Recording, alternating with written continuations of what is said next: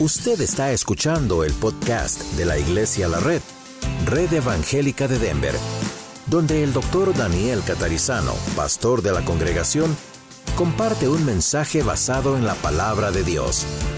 Ahora abra su corazón y permita que en los próximos minutos el Señor le hable y le bendiga. día que es es este primer día de la semana, celebramos siempre la resurrección de Jesús nos juntamos, así nos unimos como tu cuerpo, como la iglesia y queremos estudiar esta carta a, Tito. Pedimos que nos ayudes a comprenderla bien, no solo los hechos históricos que aquí han ocurrido, pero en medio de todo esto, ¿qué es lo que nosotros tenemos que recibir hoy? en particular para la iglesia, para nuestras vidas. Gracias te damos y pedimos también que bendigas las otras clases en el nombre de Jesús. Amén.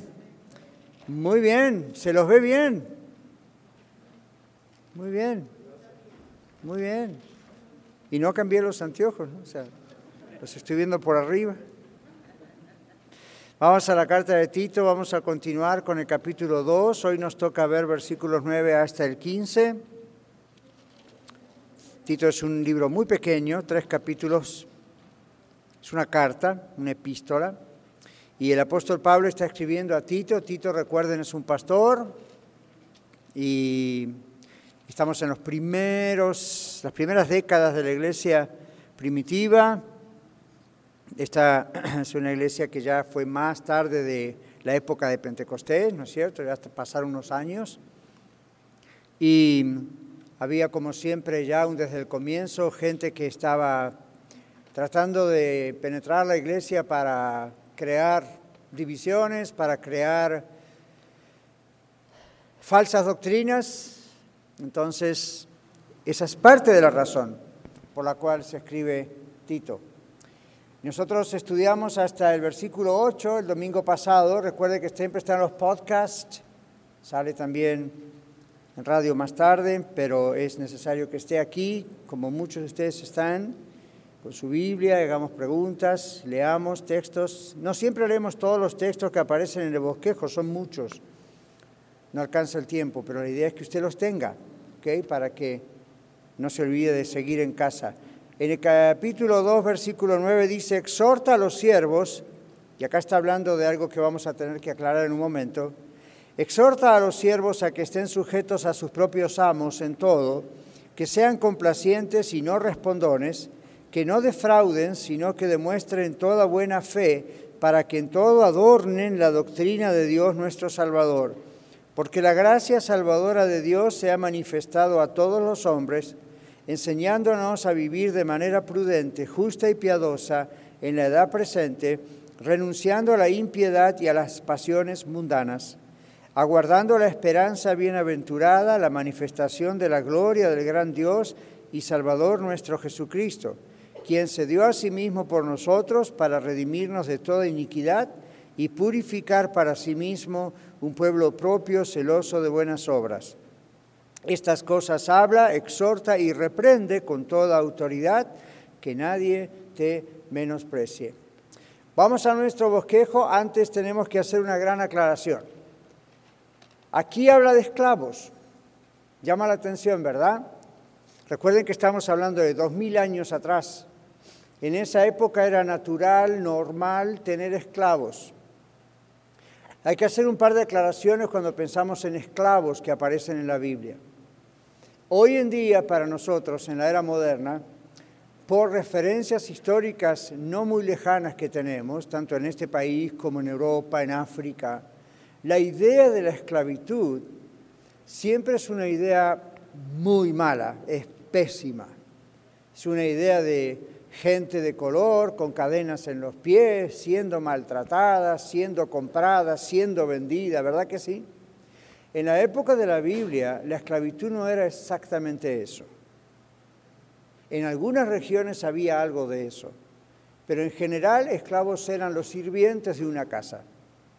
Sí sabíamos que en algunas épocas los esclavos se compraban y se vendían, porque cuando vamos al Antiguo Testamento, Tenemos inclusive el caso de un profeta, recuerdan que Dios le dice que compre en el mercado a una mujer y, y está todo atrás el mensaje de la salvación, que la redima, luego ella adultera, ella se va, el Señor le dice ve y rescátala. Cuando ustedes miran esa historia que es verídico, detrás observan que en el Antiguo Testamento hay muchas historias que están apuntando hacia la redención en Cristo.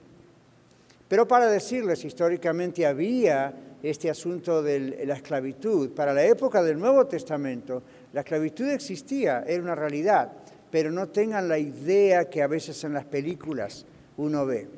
¿ok? Ahora, los esclavos pertenecían a sus amos, pero los esclavos tenían ciertos derechos.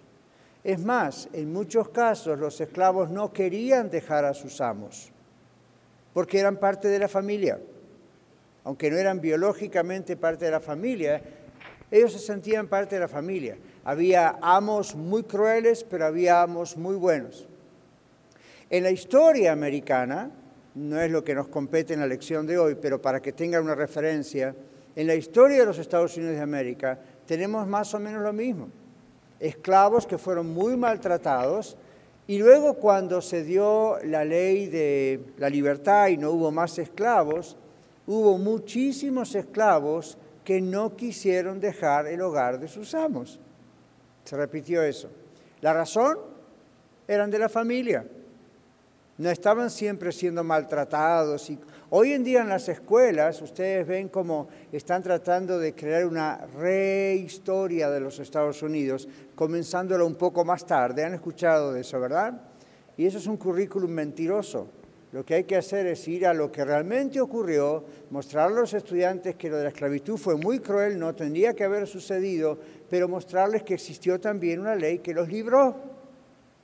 No, no estamos todavía 100 años o ciento y pico años después con la esclavitud, ya pasó, ya hubo arrepentimiento, ya hubo una ley que los libró. Lo curioso es que muchos de ellos quisieron permanecer en la casa de sus amos porque eran muy bien tratados por ellos y ellos se consideraban parte de la familia. Entonces están las dos partes de la historia que no se pueden ignorar. Al leer lo que leímos recién en la carta a Tito, ustedes ven que Pablo le da instrucciones al pastor Tito con relación a esclavos. Estos son esclavos no de Tito, sino esclavos que son ahora cristianos. En otras palabras, el Evangelio entraba a los hogares y también los siervos, los esclavos, entregaban su vida a Cristo, muchos de ellos. Ahora, claro, había un problema y el problema es que algunos esclavos metían la pata como cristianos y decían, bueno, ahora somos todos iguales en Cristo, entonces mi amo no me tiene que tratar a mí como su empleado. Y Pablo dice, un momento, no hay diferencias ahora entre amos, siervos, esclavos, libres, varón y mujer, pero cada uno tiene su rol. ¿Se acuerdan de un esclavo que se escapó de su casa y Dios escribió eh, a través de Pablo una carta para ubicarlo? ¿Quién se acuerda quién era? ¿El hermano Juan Cordero? Onésimo. Onésimo. ¿Y Onésimo era esclavo de quién? ¿De quién? Dígalo fuerte. Filemón, ¿ok? Entonces ahí eh, Pablo le escribe la carta a Filemón diciéndole que había encontrado de alguna manera a, a, Onésimo, que era esclavo de Filemón. Onésimo se entregó al Señor Jesucristo, ¿recuerdan la historia? Entonces en la carta a Filemón, Pablo le escribe a Filemón, ahora recíbelo no solo como esclavo, recíbelo como tu hermano en Cristo. Y al mismo tiempo recomendaciones para que Onésimo haga las cosas bien. ¿Por qué? Onésimo tenía que volver a la casa de su amo. Ahora siguiendo como un siervo de Filemón, pero un hermano en Cristo. Entonces el trato iba a ser aún mejor. Ahora, ¿qué podría haber hecho Filemón con Onésimo en aquellos tiempos cuando Onésimo se fue? ¿Ven? En cambio, Pablo dice, no, ahora es tu hermano en Cristo, porque así como tú me debes a mí, en otras palabras le dice Pablo que seas cristiano, porque yo te presenté a Cristo, Onésimo también. Entonces, cuando algunos de ustedes les pregunten, ¿y por qué en la Biblia no se abole la esclavitud? No, la, la Biblia no, no dice está prohibida la esclavitud. Dios no dice que a Él le gusta la esclavitud. Pero observen lo que Dios hace a través de las épocas, de los siglos.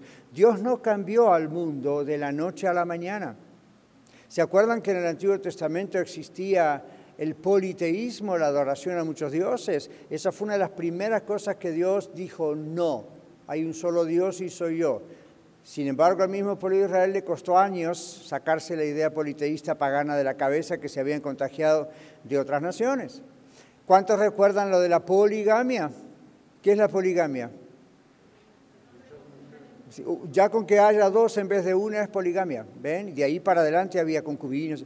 Y Dios no estaba de acuerdo con eso. Y algunos dicen, pero Salomón, que era un siervo de Dios, tenía muchas. Eso no quiere decir que Dios estaba de acuerdo. Inclusive cuando Salomón escribe en sus textos, Proverbios, Eclesiastés, él muestra el problema que significa, la vanidad que significa vivir así y se arrepiente. Claro que ya está muy avanzado en años, pero entonces no es que Dios está de acuerdo con eso. Lo que quiero que comprendamos todos es que hay cosas que Dios fue cambiando paulatinamente a través del tiempo. Bueno, vayamos al año 2021 y a nuestro siglo.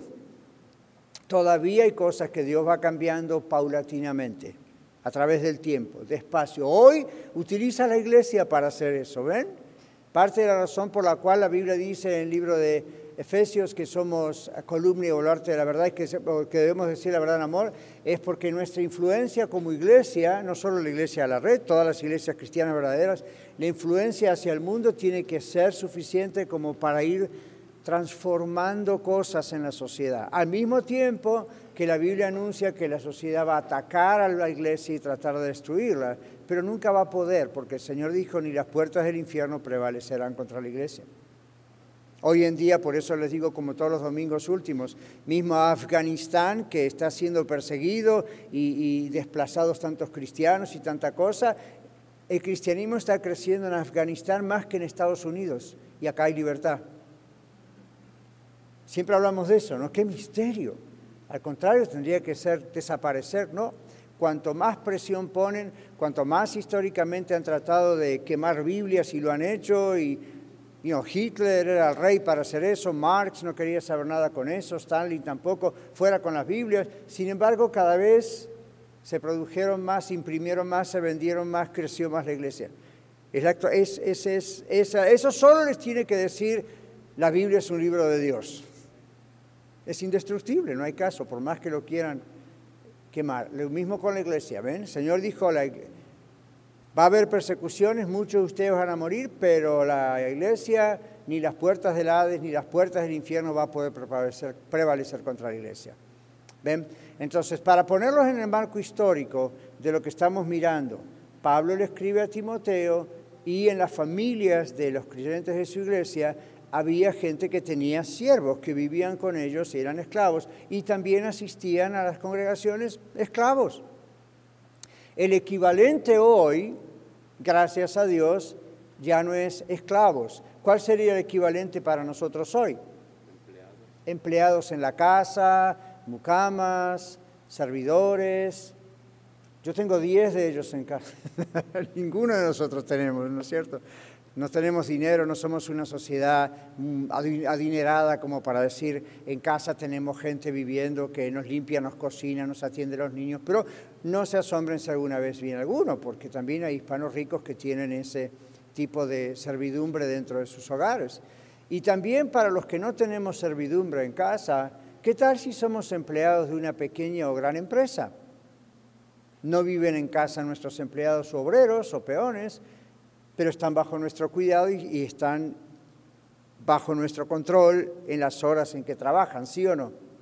Ya, entonces cuando leamos esto ahora, ya leímos el texto bíblico, pero leamos el bosquejo, ya no podemos pensar nosotros en esclavos, porque hoy no tenemos esclavos, pero pensemos en los esclavos de ellos hace dos mil años y pensemos en empleados y si nosotros somos empleados obreros, ahí nos ponemos en ese lugar. Porque la Biblia dice como nosotros tenemos que tratar, en este caso no a nuestros amos, pero sí a nuestros jefes o a nuestras jefas. Entonces, observen en el bosquejo. Leímos ya el versículo 9, servidores o esclavos. La idea es que ahora que son de Cristo deben complacer mejor a sus amos, a sus jefes, que antes. Antes lo hacían por obligación, ahora lo tienen que hacer por obligación, pero también por respeto y por amor, ¿ven? Entonces dice, para complacerlos bien en todos, en todo, tener ese celoso deseo de obtener la buena voluntad del maestro que anticipa el deseo del maestro. ¿Qué significa eso? Un buen empleado, un buen jefe, un buen obrero, o en aquella época un buen esclavo, no es alguien que está esperando todo el tiempo que se le diga lo que tiene que hacer. Si ustedes tienen una empresa o, están dirigiendo una organización, ¿no es cierto que es una tremenda satisfacción tener gente a cuidado de uno y que la gente esté pensando dónde hay un problema para resolver o ve un problema y sale corriendo a resolver en vez de a preguntarle al jefe, ¿qué hago ahora? Mi papá tenía una pequeña empresa cuando nosotros éramos jóvenes, más jóvenes, y estábamos ahí y a veces él me decía, qué fastidio con estos obreros, algunos de ellos. Yo decía, ¿por qué? Saben qué trabajo tienen que hacer, saben lo que sigue en la cadena del producto. Y vienen y me dicen, don Daniel, ¿qué hago ahora? Y él les decía, ¿qué viene después de esto? Hay que hacer esto otro. Ni me preguntes, ya sabes que tienes que hacerlo. Porque ese, ¿y ahora qué hago? Da la impresión de que si uno les dice, vete a casa, gracias. ¿verdad? Entonces, un buen empleado, un buen obrero, un buen peón, ¿qué hace? Si usted y yo somos trabajadores, ¿qué hacemos? Vamos a estar buscando, a ver, en el, lugar donde estamos trabajando, hmm, ¿qué hace falta? No es para ver qué puedo hacer para quitarle el puesto a este otro que es más perezoso que yo y subo la escalera, sino uno, ¿quién no quiere tener obreros así, verdad? Si tiene una empresa, empleados así que no solamente van por el pago, sino porque les gusta lo que hacen, respetan lo que hacen y saben que tienen que hacerlo bien. Lo mismo pasa si uno contrata a alguien para limpiar su casa o cosas así. ¿Verdad que como decimos siempre es mejor hacer la milla extra? ¿De dónde sale esa expresión la milla extra? De la Biblia. ¿Recuerdan cuando el Señor dice que si alguien le pidiera a uno ir una milla, ve con el dos? O tres o diez. El asunto es hacer más de lo que se nos pide. Y es una señal de amor al prójimo, es una señal de respeto y de paso, la verdad que nos ayuda a progresar. ¿Ven? Entonces siempre hacemos eso, en la empresa, en, el hogar, en la iglesia, en cualquier organización. Estemos atentos, estemos atentos a decir, a ver, ¿cómo puedo hacer lo que hago mejor todavía? ¿Ven? Yo soy pastor hace muchos años. Podría quedarme dormido en los laureles y decir, pues ya sé cómo predicar, ya sé cómo enseñar, ya sé cómo investigar, ya sé cómo aconsejar, ya sé cómo pa, pa, pa. Sin embargo, yo muchas veces sigo investigando cómo puedo hacer este asunto mejor o cómo se adaptaría esto mejor a nuestra época para que no se pierda el contenido de la palabra de Dios, pero llegue de esta y otra manera. ¿eh? Por eso a veces ven ustedes que en la radio mismo tenemos cambios.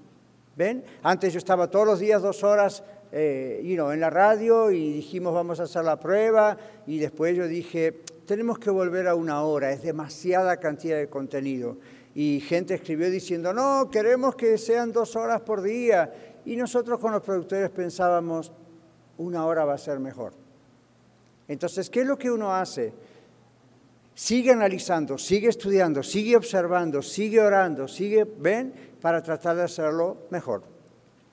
Entonces, en aquella época los esclavos, Pablo les está diciendo a través de su pastor, Pablo no era el pastor de ellos, era Tito, pero les está diciendo, ustedes no van a salir de la esclavitud, porque este es el sistema actual, pero son ahora hermanos en Cristo de sus amos, de sus amas, hagan el trabajo como si lo hicieran para el mismo Señor Jesucristo. Esa es la mentalidad. Y hay otro texto en la Biblia que dice eso, ¿verdad? Todo lo que hagamos, sea de palabra de hecho, hagámoslo como para el Señor y no para los demás. O sea, estamos sirviendo al Señor, dentro, fuera de estas paredes. ¿okay? All Entonces dice aquí, la razón de los frecuentes mandatos a los esclavos, y aquí hay mandatos en Efesios, en Colosenses, ¿ven las citas?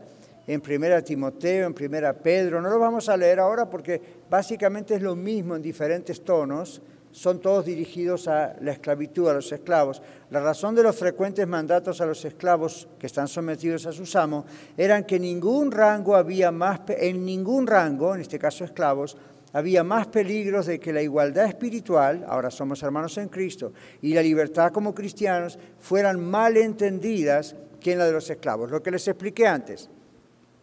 Los jefes, los líderes, los patrones no tenían problema con el tema de la autoridad, con el tema de eso, aun cuando se convertían a Cristo. Los que tenían problema en esa época eran los esclavos. Qué curioso, ¿verdad? Estaban tan acostumbrados a estar sometidos a la autoridad, pero muchos de ellos, cuando se entregaban a Cristo, se les subía a la cabeza el asunto de la libertad y no respetaban a sus amos. Entonces, evidentemente, si está en la Biblia, había un problema y por eso la Biblia lo, dirige. Yo hablé hace un tiempo, no mucho atrás, con un señor que eh, era un maleante, era uno de estos de armas tomar, bien de pandillas, de las maras, de cómo les podemos decir en diferentes países, terrorista casi, pero se entregó a Cristo. Y hace unos cuantos años atrás se entregó al Señor y en la iglesia era una luz en cuanto a cómo servía. Y un día él me dijo, no, era, no estaba en ese, él me dijo, no voy a dar detalles, y me dijo, es que pastor, yo antes, cuando estaba en mi grupo con mis pandillas, nosotros sabemos muy bien lo que es la autoridad. Es más, nos mataban si nosotros no respetábamos a nuestra autoridad. Y yo fui una autoridad en esas pandillas. Más cuando me entregué al Señor Jesucristo, Él es mi autoridad máxima, pero yo sé cómo funciona una iglesia, a veces mejor que otros miembros de la iglesia porque me doy cuenta cómo trabaja la situación de los roles en la iglesia. Yo dije, bueno, no es exactamente como en una pandilla, ¿ok? Aquel pastor no es el manda más que hay que... No, nadie lo va a matar sin...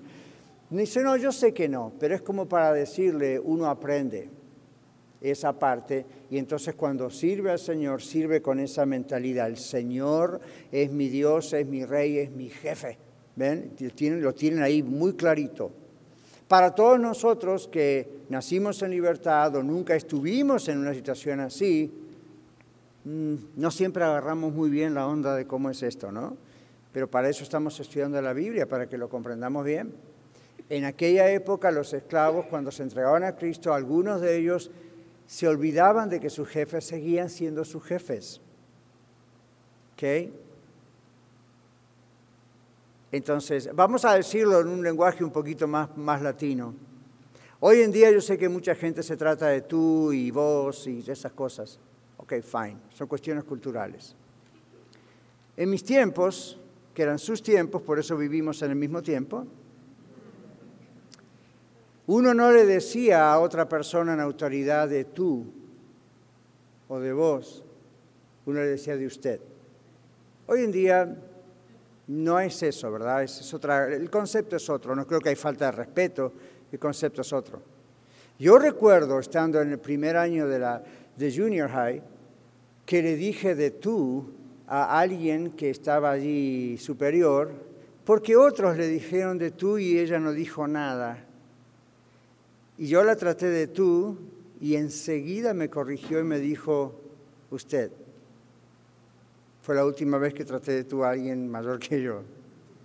Porque creo que me puse rojo como un tomate de vergüenza. Yo pensaba que I'm cool, you know. ¿No? Entonces, hoy en día hasta los presidentes los tratan de tú en los medios de comunicación. Ahora usted dice, bueno, pero tiene que haber esa igualdad. Ah, ya, pero el problema es que se abre la puerta a que llegue un momento en que no se ve la distinción de autoridad y respeto. Y entonces otros me han dicho, pero en inglés no hay esa distinción. Y yo los corrijo y les digo, sí que hay esa distinción. Porque aunque el you se puede traducir como tú, usted o vos en español o en castellano, en inglés siempre el you va acompañado de otra particular.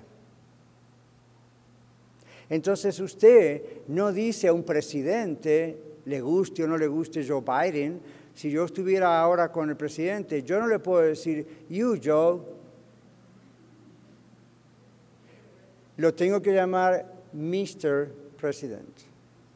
Y después you.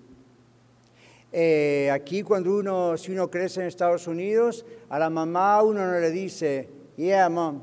Uno le dice, yes, ma'am.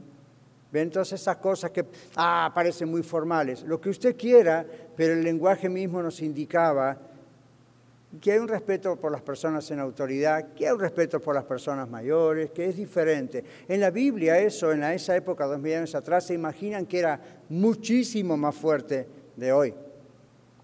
Entonces, imagínense un esclavo, imagínense un esclavo, ahora convertido a Cristo, llegaba a la casa todo contento de una campaña evangelística. El Señor me tocó. Hola, Pedro. Y Pedro es el jefe. Y Pedro es el amo. No. ¿Ven? Entonces ahí evidentemente era un problema donde ellos sobrepasaban. Y el otro problema más grande sería el no respetar las leyes, las ah, órdenes. ¿Ven? Entonces, ¿en qué nos cabe a nosotros? Bueno, a nosotros para aplicarlo a nuestro mundo moderno sería, hay respeto. Ven por autoridades, hay respeto por leyes, hay respeto por el trabajo, en la calle, en la política, en la iglesia, en los vecinos, hay respeto. Y saben, a mí nunca ninguna persona me reprendió por falta de respeto. Al contrario, generalmente me decían, wow, usted habla diferente, es más respetuoso que otros cristianos que conozco. Y bueno, otros cristianos como yo éramos esclavos del pecado, ahora somos libres, pero eso no significa que nuestra libertad se transforma en falta de respeto. Ven por otros hermanos en Cristo o por otras personas aún no cristianas. Entonces, allá era un problema. Y Pablo eh, le dice a Tito, al contrario, los esclavos tienen que ir la milla extra para que sus jefes, aún los que no son cristianos, vean que Cristo habita en la vida de estos esclavos de una manera tan especial que hasta les conviene que los esclavos sean cristianos, porque crece el nivel de respeto, ¿ven? Entonces, dice aquí, no es respondón. Evidentemente había un problema. Ustedes saben lo que son empleados respondones, ¿verdad? O hijos respondones, o sobrinos, o nietos, como los que yo ya tengo, y alguna que otra vez quisieron responder mal y fue la última vez. Y no hubo violencia física ni verbal, simplemente hay que ubicarlo en su lugar. Porque en cuanto le abre la puerta y lo hace como que no pasa nada, ok, entró por la puerta. ¿Ok? Ok, pequeña conferencia de educación de sus hijos, no se les cobra extra por nada. Tito capítulo 2, versículo 10, dice, no robando. Ajá, este era otro problema. En nuestras versiones dice que no defrauden. En el griego la idea es no robando. ¿Ven? El robar es defraudar. Qué frustración cuando tenemos un empleado, un obrero, alguien que después descubrimos que nos robó. ¿Ven? Entonces, ahora como cristianos les dice a estos esclavos que no defrauden, que no respondan, que, no saquen lo que, que no respondan mal, no roben. Ah, dice su bosquejo del versículo 10, no es apropiado lo que no pertenece a uno no es de uno. No retenga deshonestamente, veo engañosamente lo que no es suyo. ¿Qué dice capítulo 5, verso 2 al 4 del libro de los Hechos? Usted hace su mano, hermano José se acerca, lo lee bien fuerte. Gracias, Miguel. Hechos 5, 2 al 4, por favor. Pero se quedaron con parte del dinero de la venta el resto se lo entregaron a los apóstoles. Entonces Pedro le dijo a Ananías, ¿por qué le hiciste caso a Satanás? Creíste que podrías engañar al Espíritu Santo y te quedaste con parte del dinero. Antes de vender el terreno era todo tuyo y de tu esposa, y cuando lo vendiste, todo el dinero también era de ustedes. ¿Por qué lo hiciste? No nos has, no nos has mentido a nosotros, sino a Dios. Ok, ¿todos recuerdan ese evento? En la iglesia primitiva algunas personas tenían propiedades o lo que sea, de ellos, extra, whatever, y de pronto sintieron tanto amor por la congregación, vieron el mover del Espíritu de Dios allí por primera vez de una manera increíble. La iglesia creció de a miles, había necesidades y algunos dicen vendieron sus propiedades, sus bienes y lo trajeron a los pies de los apóstoles. Eso no es que los apóstoles se agarraban todo el dinero, eran los únicos que hasta ese momento podían administrar eso, luego eligieron a otros, ¿no? Entonces, ¿qué hicieron? La historia de Ananías y Zafira aparece aquí donde ellos también vendieron una propiedad y trajeron ahí el dinero, pero engañaron haciéndoles creer a los demás que ese era todo lo que se les había pagado por esa propiedad. El Espíritu Santo ilumina a Pedro, vamos a decir así, para que Pedro, que no sabía la historia, sepa que había un engaño. Y entonces Pedro razona de parte de Dios de esta manera. No hacía falta que hicieran esto. Los demás no fueron obligados a hacerlo, salió de su corazón. ¿Por qué se quisieron comparando a los demás sin tener el corazón de los demás?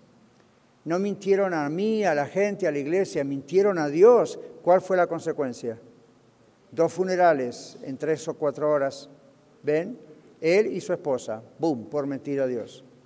Entonces, el asunto era, ok, quieren traer al Señor algo, o el diezmo de eso, o el 50%, o, o todo, o nada. Eso está entre ustedes y el Señor. No era una ley, eso está entre ustedes y Dios. El problema fue, quisieron recibir quizá el aplauso de, que otros recibían, o gloria a Dios por los hermanos fulanos que hicieron esto, y ellos dijeron, nosotros queremos recibir ese reconocimiento y mintieron a Dios. No hacía falta, dice Pedro, mejor no hubiesen hecho nada, no había problema.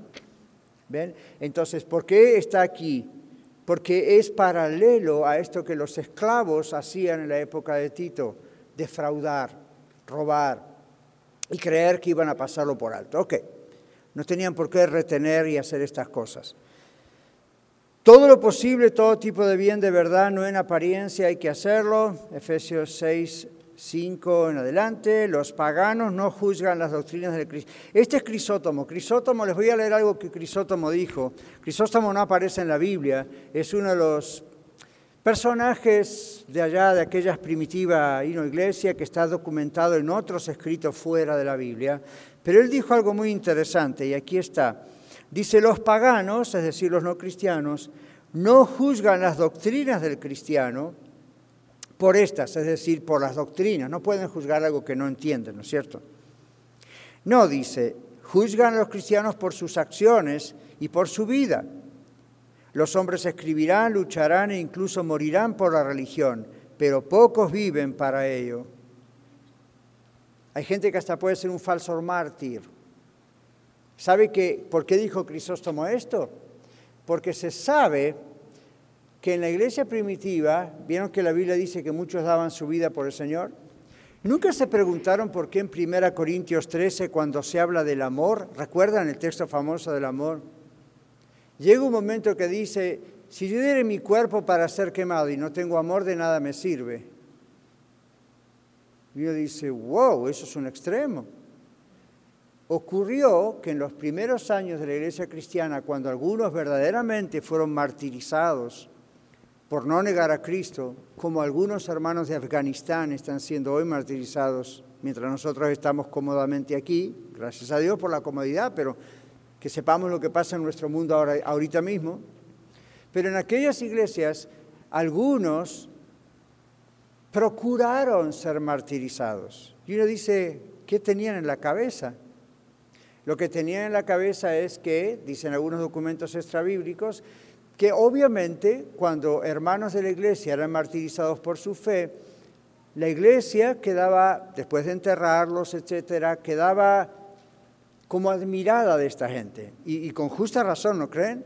Y diciendo, gloria a Dios por la fidelidad, la entereza, el amor que tenían a Cristo estos hermanos, que no negaron a Cristo, fueron capaces de morir. Es como lo que hoy decimos nosotros de nuestros hermanos en Afganistán, aún sin conocerlos.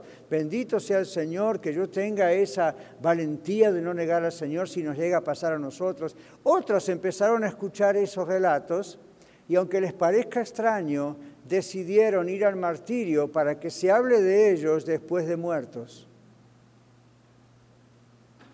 Ahora, hoy en consejería clínica llamamos a eso con el nombre de una enfermedad mental.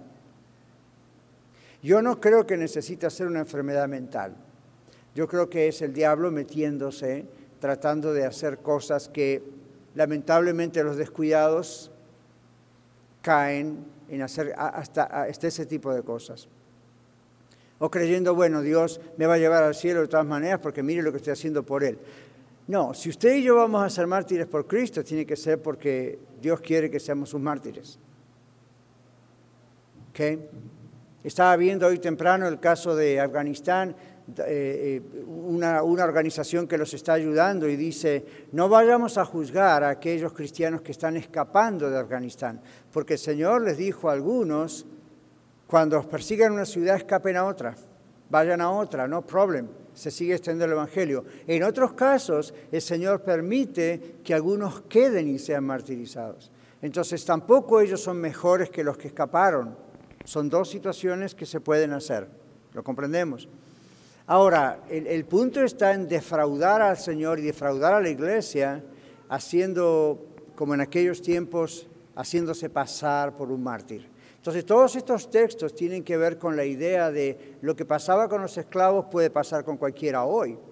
Es la idea de no comprender, como decíamos recién, quién es realmente el Señor y su autoridad, y al mismo tiempo comenzara, como en aquellos tiempos, defraudar a sus amos, a sus jefes, a sus patrones, haciendo toda clase de cosas que no son de un cristiano hacer. Entonces el mensaje central aquí es, si usted es esclavo, si usted es siervo, que Cristo se vea en usted. No necesita decorar eso y hacer nada extraordinario, simplemente refleje al Señor. No robe, ve, es lo que está diciendo, no retenga lo que no es suyo, no esté mostrando actos que no son los actos genuinos, viva para Dios, Él es nuestro Salvador, acá dice Dios nuestro Salvador, el autor originario de la salvación, 1 Timoteo y 1 Timoteo capítulo 1 y 2 dicen eso, Dios se dignó de que su doctrina evangélica fuera adornada incluso por esclavos, esto es maravilloso, observen.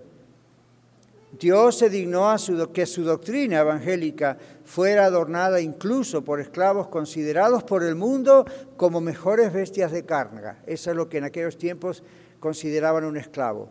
Si alguien le preguntaba, ¿qué es un esclavo? La mejor bestia de carga. Es mejor que una mula, es mejor que un caballo. Observen la degradación del ser humano. Sin embargo, ¿sabían ustedes que Dios usó a muchos esclavos en la Biblia? de una manera maravillosa. Dios no los consideró bestias de carga. Dios los consideró seres humanos creados a imagen y semejanza de Él con dignidad. Y así como les dice a ellos que traten con dignidad a sus amos, luego les dice a los amos que traten con dignidad a ellos. Aunque el servicio se preste a un maestro terrenal, los esclavos prestaban su servicio a un maestro terrenal, el honor redunda en Dios, ya que la buena voluntad del siervo fluye del temor de Dios, la gran reverencia a Dios, lo hace por Dios, sirve a otros, a sus amos por Dios. Su amor por ser nuestro Salvador, el amor por ser Cristo nuestro Salvador es el terreno más fuerte para adornar su doctrina con nuestras vidas. Cuidado, adornar no significa agregarle algo a la doctrina. Adornar significa reflejar la doctrina en nuestra vida. Usted puede saber mucha teología, griego, hebreo, arameo, inglés, español, y ser, tener un montón de títulos colgados en su pared, y tener una educación impresionante, varios doctorados, pero si nuestra vida no refleja la vida de Cristo, es bla, bla, bla, bla, bla, bla, todo lo que sabemos. Entonces, ¿cómo se adorna? No se agrega como quien le pone a un pastel arriba you know, una fresa para que quede bonita. Eso no es adornar, eso es decorar. Hay una diferencia, en, aún en diseño de casas, hay una diferencia entre adornar y decorar.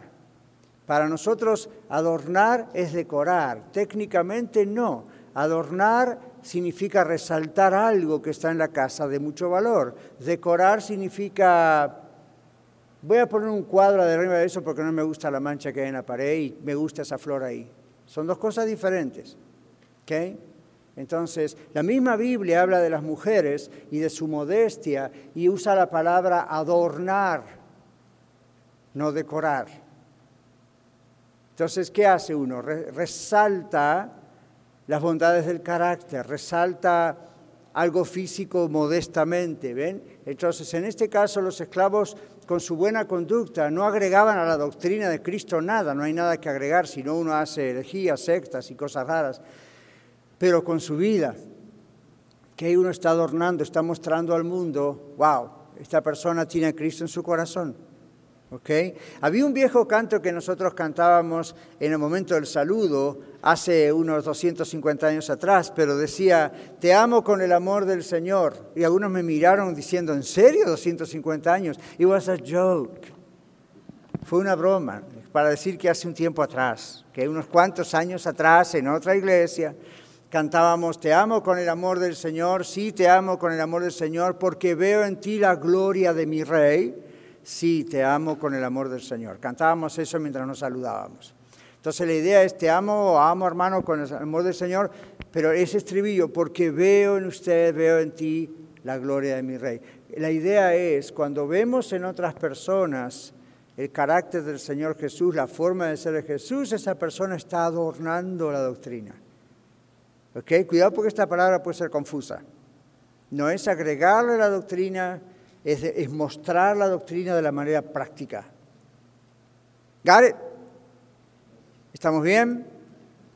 ¿Ninguna pregunta? All right, seguimos. En el verso 11, el favor gratuito de Dios en la redención. Dice que ha aparecido. El verso 11 dice, porque la gracia salvadora de Dios se ha manifestado, o la otra versión dice, ha aparecido. ¿Ok? A todos los hombres, esclavos, libres, siervos, etc. Entonces, ah, es lo que dice Tito 3.4 que hemos leído en otro ah, domingo. Y esto se ha manifestado después de haber estado escondido por mucho tiempo en los consejos o los tiempos amorosos de Dios. ¿Qué dice Colosenses 1.26? Ajá, pensaban que no íbamos a leer otro texto. Aquí va, Colosenses 1.26, ¿qué dice? Levante la mano si lo tiene. Carlos aquí, hermano, se acerca para que lo escuchemos. Gracias. El misterio que había estado oculto desde los siglos y edades, pero que ahora ha sido manifestado a sus santos. Ajá, ¿cuál es el misterio que estuvo oculto durante tantos años, durante toda la época del Antiguo Testamento? El Señor Jesús, el Mesías. ¿Ven? Entonces, y no solo eso, la iglesia. Y no solo eso, hay otro misterio, la unión de gentiles y judíos para ser un solo cuerpo en Cristo. Eso es un misterio. Para nosotros, como lo vemos hacia atrás retrospectivamente, es un hecho histórico. Bíblicamente eso fue parte del misterio. Los judíos pensaban que solamente ellos iban a ser salvos. A pesar de que en las profecías se hablaba de un Mesías a nivel universal, para ellos es nosotros somos el pueblo escogido. Es más, hay judíos hoy en día todavía que no creen en el Mesías, el Señor Jesús, sino que creen que ellos, que Isaías habla de ellos como el siervo escogido. ¿Ven? Y como nación. No. Por eso les tienen prohibido leer Isaías 53, por ejemplo. ¿Por qué? Porque ahí claramente está hablando de una persona, no de una nación. ¿Ven? Entonces, miren cómo se juntan todas estas cosas para decir el misterio estaba escondido, pero cuando vino Cristo, murió y resucitó, ya no estaba más escondido el misterio. ¿Ven? Entonces, ah, eh, el verso 11 dice, esta gracia salvadora de Dios se ha manifestado ahora a todos. ¿Ok? Ok. Estoy resumiendo lo que dice todo eso. Hay muchos textos que ustedes pueden ver en casa si lo desean. Espero que sí. Se habla de una doble aparición, la idea es la gracia de Cristo y luego la gloria de Cristo en el futuro, en su segunda venida. Esto es para todos los hombres, diferentes clases, hombres, mujeres, todos, siervos libres. Verso 12 habla de la enseñanza, enseñándonos a vivir de una manera prudente. ¿Cuántos saben que la vida en Cristo se aprende? Teniendo a Cristo, por supuesto, en el corazón Siendo salvos uno va aprendiendo, no solo como hoy en una clase, ¿no es cierto?, sino Dios permite experiencias duras, suaves, de todo tipo y eso es lo que nos enseña, ¿ok? Bueno, dice el verso 12, ¿lo ven su bosquejo? Enseñanza está con letras negritas más fuertes, bold letters. Parte de la enseñanza incluye disciplina. La gracia está conectada con castigos disciplinarios. ¿Qué dice 1 Corintios 11, 32? 1 Corintios capítulo 11, versículo 32, la carta de Pablo a la iglesia en la ciudad de Corinto. ¿Quién lo tiene? Ahí está, Ana, aquí adelante. Ahí. Primera de Corintios 11, 32. Pero siendo juzgados, somos disciplinados por el Señor para que no seamos condenados con el mundo. Ok, si siendo juzgados, la idea es que Dios, como dice el otro texto paralelo a este en Hebreos, al que ama, ¿como quién? Como un padre, a su hijo, a quien quiere. Entonces, otro texto dice, cuando somos disciplinados por el Señor, no nos quejemos. No nos vamos a sentir bien, no vamos a hacer una fiesta, vengan todos a casa, vamos a hacer una carne asada, el Señor me está castigando. No, lo que vamos a decir es, ok, gracias Señor, estás haciendo algo en mi vida, es fuerte, es duro, pero me estás moldeando. Y de esta voy a salir mejor que antes. Entonces nuestra perspectiva cambia, no es ponga su mente en positivo, no, es simplemente vea las cosas como son.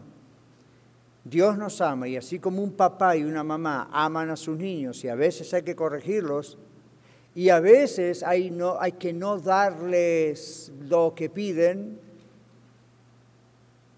eso es amor, ¿cierto? Eso es amor. Entonces, Dios al que ama disciplina como un padre a su hijo a quien quiere. Ven, entonces aquí Pablo le está diciendo a Timoteo, Dios nos enseña a vivir la vida cristiana y parte de esa enseñanza es dejarnos pasar por pruebas, por problemas. Ahora, ¿por qué no hay que hacerse problema cuando pasamos por problemas? Porque el problema ya está resuelto. Él está con nosotros a través del problema. ¿Recuerdan el Salmo 23? Aunque ande en valle de sombra y de muerte, no temeré mal alguno porque declararé que me sacarás del problema. No. Aunque ande en valle de sombra y de muerte, no temeré mal alguno, porque tú estarás conmigo. ¿Dónde? ¿Cuándo? Exactamente, en medio del problema, en el valle de sombra de muerte. Ven, no me dice, te voy a sacar del valle, te dice, voy a ir contigo por el valle. No vas a estar solo. Lo estoy haciendo a propósito. Ahora, en la vida moderna, si un papá o una mamá le dicen a su hijo, te voy a dejar que atravieses por este problema, pero te voy a acompañar. Los hijos modernos que dicen, vaya amor, el tuyo, ¿no? Sácame de esto, pronto. Eso no es amor. Eso es como decimos, son los papás y mamás helicóptero. Bien que en inglés está esa expresión, ¿verdad? Que está el mamá y la papá, ¿qué, están haciendo? Ay, pobrecito el nene. Y lo sacan enseguida, de que no quieren que sufre, que se golpea. y están ahí siempre intercediendo. No, Let go. Okay, el asunto no es que los va a abandonar, el asunto es que va a estar observando si lo que hacen lo hacen bien. Si usted le está enseñando a nadar a sus hijos pequeños o grandes y el niño finalmente cree en usted y se tira a la alberca o al río, usted se vaya a tomar un café a Starbucks y vuelve dentro de un rato o aunque el niño esté en el agua lo va a estar observando. Dígame qué va a hacer o nos quedamos acá en consejería. ¿Qué va a hacer? Dígalo en voz alta. No estoy predicando, puede hablar. Observarlo. ¿Y qué pasa si usted ve que empieza a ahogarse? ¿Qué le va a decir? Sea hombre. No, si vea que se está ahogando, ¿qué va a hacer usted? Va a saltar usted, que sabe nadar, lo va a agarrar y en vez de sacarlo pobrecito, vamos a llorar juntos a la costa, se va a quedar nadando al lado de él hasta que pierda el miedo y va a aprender a nadar. Se los digo por experiencia personal. Right? Cuando yo era pequeñito le tenía miedo al agua. Fuimos de vacaciones y yo era muy pequeño, pero son esas memorias que jamás uno olvida. Pudo haber sido una experiencia traumática, sin embargo no fue. Me empujaron al agua. Hoy en día eso sería un juicio, violencia familiar. no, eso es inteligencia familiar. ¿Qué hicieron ahí mis padres? Me vieron ahí, por supuesto no era peligroso, yo podría hacer pie, pero en mi susto yo estaba en medio del Océano Atlántico. Entonces ahí estaba yo, a las patadas y a los manotazos y a los gritos, ¿ok? Pero ahí estaba mamá y andaba papá, yo no sé, estaban ahí algunos, y, me dejaron manotear y chapucear y pensar que era el último día de mi larga vida de, I don't know, seis años, algo así. Y, y finalmente, hey, wait a minute, yo puedo nadar.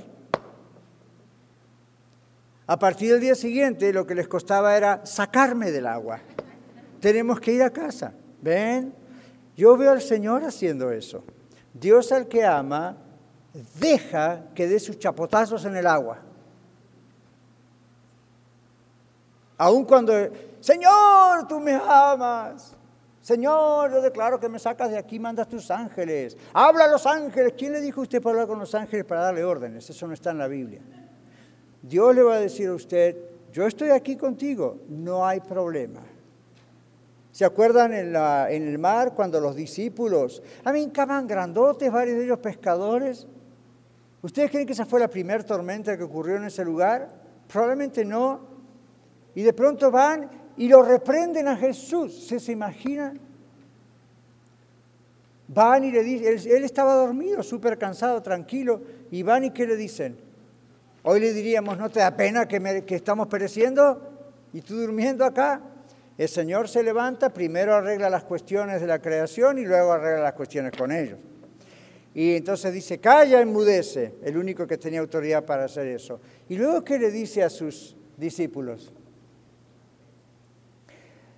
Grandotes, no, hombres de poca fe, ¿por qué dudaron?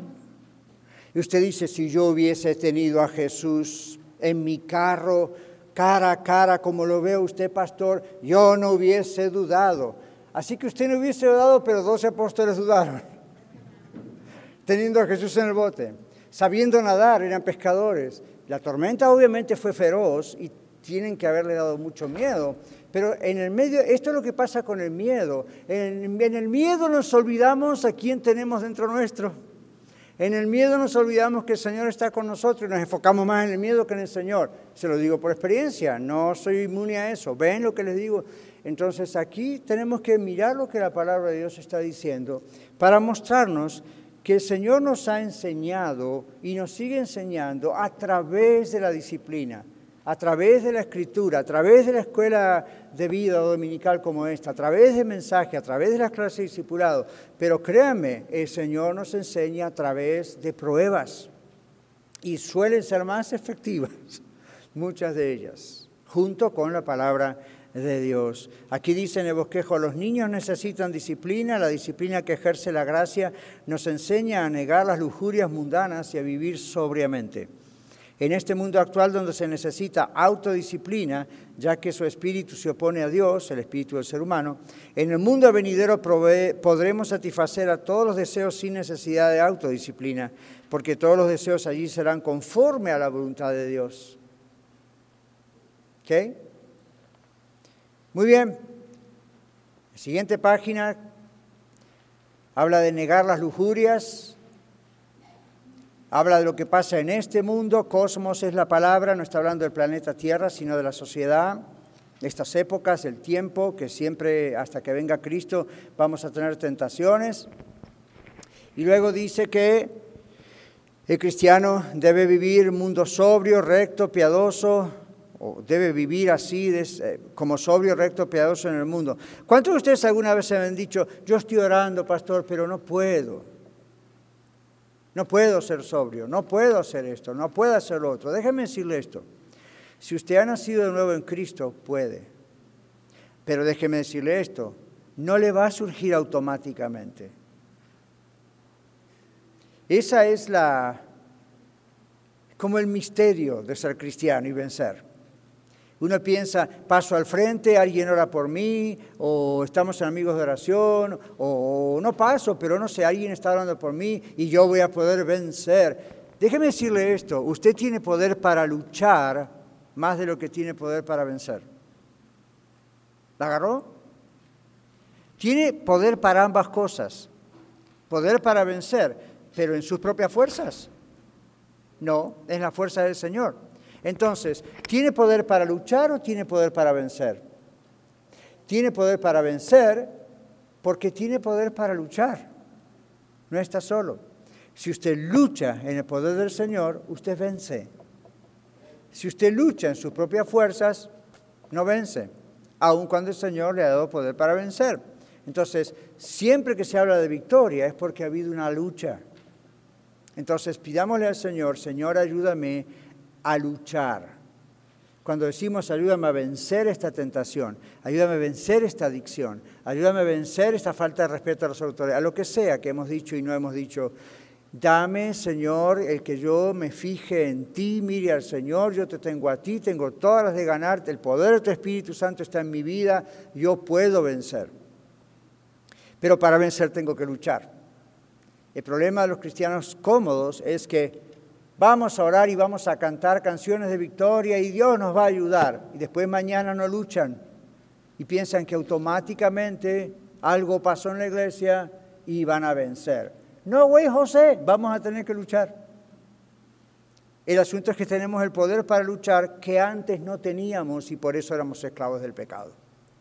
Hoy en día el esclavo, el, diablo no nos sujeta y, y no somos esclavos del pecado. Entonces cuando caemos, no caemos como caía un esclavo del pecado, que éramos nosotros antes. Cuando caemos, caemos por distraídos, caemos porque no estamos poniendo los ojos en Jesús. Entonces caemos. De todas maneras, tenemos abogado en Cristo, Él nos puede levantar. Estoy hablando a cristianos, no a quien cree que es cristiano. Seguimos para ir concluyendo. Observe que en el verso 13 dice buscando. Esperar es buscar en la vida cristiana, buscar el rostro del Señor y esperar y buscar la aparición gloriosa de nuestro Señor Jesucristo. En otras palabras, Estamos viviendo esta vida en la tierra esperando la venida de nuestro Señor Jesucristo y aquí Pablo usa la expresión la manifestación gloriosa. Así que la manifestación gloriosa es en el sentido de la gracia de Dios cuando Él vino en Jesús y ahora cuando venga en su segunda venida. Usted y yo tenemos que vivir y hacer planes y todo siempre pensando en la segunda venida de Cristo. No planes como los que hicieron algunos antiguos que se fueron, vendieron sus propiedades, sus bienes, todo y se fueron a vivir arriba de una montaña vestidos de blanco y viene Jesús. Murieron todos y Jesús todavía no vino. No es la idea, la idea es somos sal y luz del mundo. Amén. Entonces, trabajamos como sal y luz del mundo mientras siempre estamos esperando en cualquier momento viene el Señor. Y por último, el verso 14 Pablo recuerda a Tito, el Señor a nosotros, que el Señor se dio a sí mismo por nosotros para redimirnos de toda maldad, la palabra iniquidad también significa eso, y purificar para sí mismo un pueblo propio, celoso de buenas obras. ¿Qué significa esto? Dice aquí, el Señor se entregó a Él mismo, todo su ser, ese es el mejor regalo, eso es lo mejor que Dios ha hecho por nosotros, dentro de tantas maravillas que hace y seguirá haciendo por nosotros. Lo ha hecho para canjearnos, es otra versión que se puede usar ahí, rescatarnos de la esclavitud con el precio de su sangre preciosa. Y aquí esto es una imagen, yo les puse ahí que es apropiada, de un enlace que hay, porque al principio estaba hablando de esclavos y aquí está hablando de esclavos. Y el Señor es el que se da en la cruz como un esclavo. Entonces los esclavos en esa época se habrán sentido muy bien al recibir este mensaje pensando, Dios, que es el creador de todo, viene al mundo a rescatarme a mí. La Biblia dice que Jesús estaba en el acto de la creación y todo eso sustenta la creación. Y Él es el que viene a morir por mí como si fuese un esclavo. ¿Ven? Entonces es un, hay un enlace ahí espiritual, emocional, mental muy importante. Para librarnos de toda iniquidad Iniquidad es ah, una especie de traducción de lo que en griego viene siendo ilegal. La palabra ilegal en español se puede traducir también como la palabra iniquidad, que cuando la vean en la Biblia es un pecado de ilegalidad. Entonces, es la transgresión de la ley, como ven aquí que dice 1 Juan 3.4. ¿Ok? Entonces el Señor nos vino a librar de todo esto. Y en el verso 15 dice, a Pablo le dice a Tito que con toda autoridad debe exhortar y reprender, con toda autoridad y que nadie lo menosprecie. Entonces, habla con tanto vigor como para exigir respeto. Vigor aquí no significa a los gritos y mandoneando, simplemente con la autoridad que Dios da en la palabra de Dios. Y el texto de 1 Timoteo 4:12 es un texto que ah, refuerza esa idea. ¿Ok? Padre, te damos gracias por este tiempo que pasamos juntos en tu palabra y pedimos que sea edificada y crezca en nosotros para poder adornar todo lo que hemos aprendido, mostrándolo, mostrando tu vida en nuestra vida. Te damos gracias en el nombre del Señor Jesús. Amén. Muchas gracias por escuchar el mensaje de hoy. Si tiene alguna pregunta en cuanto a su relación personal con el Señor Jesucristo o está buscando unirse a la familia de la Iglesia La Red, por favor no duden en contactarse con nosotros.